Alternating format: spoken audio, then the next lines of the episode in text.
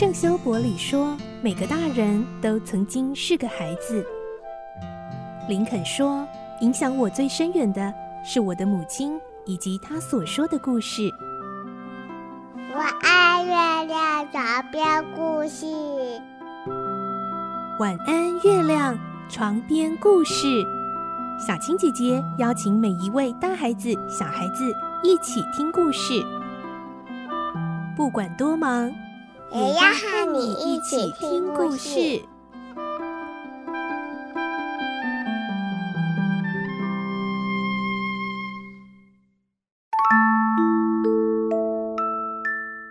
晚安，欢迎你和我们一起听故事。我是小青姐姐，我们继续来听《环游世界八十天》的故事。今天是二十四集。霍格为了继续行程前往日本，决定改搭快艇。霍格甚至还邀请费克刑警一起同行。来听今天的故事。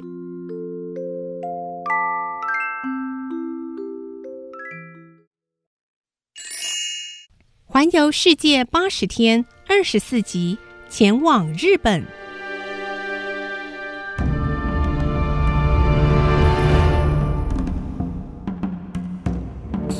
船离码头越来越远，俄达小声地说：“嗯，真希望帕斯巴德能出现。”霍格安慰：“别担心，我们刚刚也去警察局报案了，他们会找到的。”原来，在上船前，为了使帕斯巴德不至于流落异乡，霍格就带着俄达前往警察局，把帕斯巴德所有相关资料留在那里，并且托付警察一笔钱，请他们找到帕斯巴德之后，协助他回到故乡巴黎。相较霍格与俄达一心期盼帕斯巴德在最后一刻现身，费克反而担心的要命，他生怕帕斯巴德。万一登上了这艘船，原本处心积虑架构好的计划又会功亏一篑，那就太不划算了。因此，直到船开远了，确定帕斯巴德被留在岸上之后，费克才转忧为喜，心中暗想：鸦片的麻醉力果然厉害，那家伙八成还在酒馆里昏睡呢。太好了。丹卡尔号行驶进入外海，白帆被风吹得又鼓又胀，白色的船身在碧波之间急促地行驶。毕竟丹卡尔号只有二十吨，这样的船要在一年中天气最不稳定的时节航行一千两百八十公里，实在相当冒险。更何况中国附近的海域是有名的海上鬼门关，再勇敢、再有经验的水手，听到要经过那里，心里都会害怕，所以每个船员都格外小心谨慎。幸运的是，现在风势虽强，可是是顺风，使得丹卡尔号能够飞行如箭。到了外海之后，霍格特别对船长说：“我想你应该很清楚我的状况，所以啊，请你务必以最快的速度航行。”嗯，先生，请您放心啊。目前能够升起的帆啊，全部都升上去了，速度也达到极限了。好，好，好，一切都拜托你了。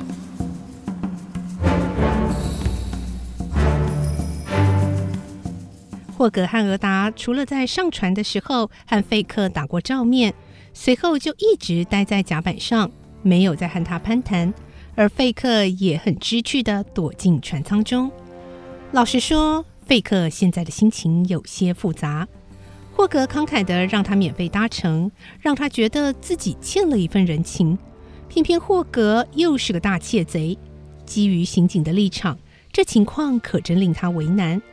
思考了很久，费克对这件事下了定论：“嗯，我可不能因为这样就改变对那个大窃贼的观感。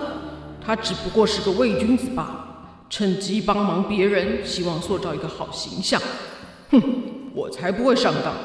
从现在开始，我不要再接受他任何帮助，我得和他划清界限，免得将来被人情牵绊。费克还暗自推测接续可能的发展。霍格到了横滨之后，一定不会久留，他可能立刻搭船赶往美国，隐居在那片广大的土地上，舒舒服服。阔阔绰绰地度过未来的日子。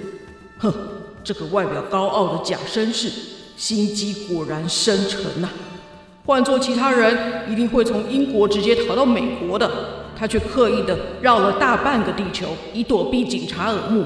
只是他万万想不到，身边正跟着一个全大英帝国最优秀的警察。我不会让他逍遥太久的。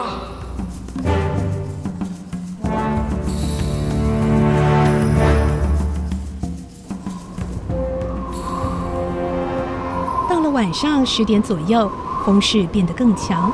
船长仔细观察云朵的变化。认为这样的天气还不至于妨碍丹卡尔号的航行，就决定维持原状，不降下任何一张帆。而且丹卡尔号的帆十分坚韧，船体吃水深，就算是飞快行驶也还十分平稳。第二天，太阳刚刚在海上露脸时，丹卡尔号已经走了大约一百八十五公里。这时候，船帆被斜风吹得鼓胀。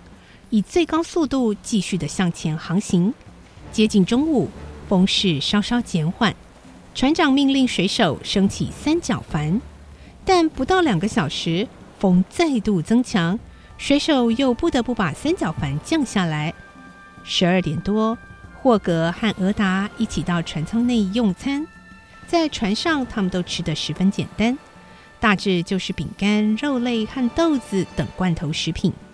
霍格一看到费克也在船舱里，就请他一起吃饭。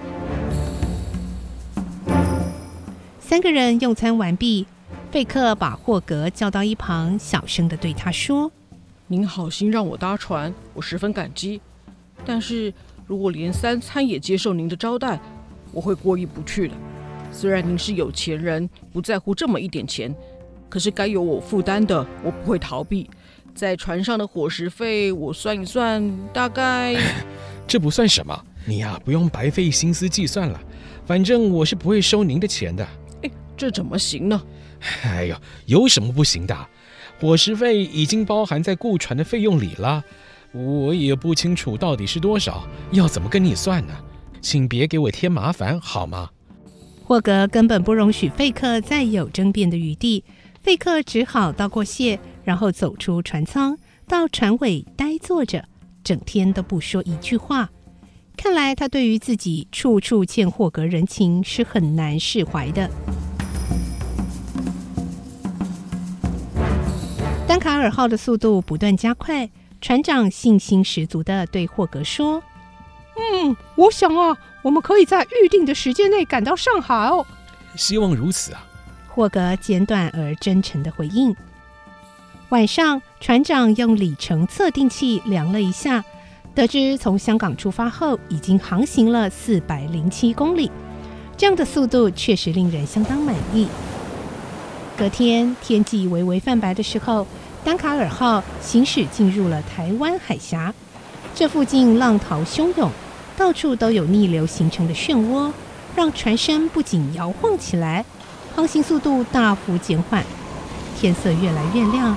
风变得又猛又急，空中浓密的乌云就像波涛一样不停地翻卷着。晴雨表上显示出天气有了大变化，台风要来了。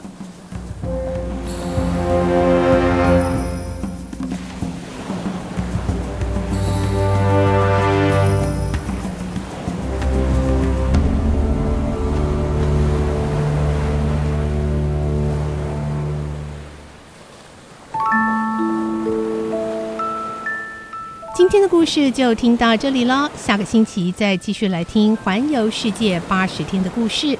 我是小青姐姐，祝你有个好梦，晚安，拜拜。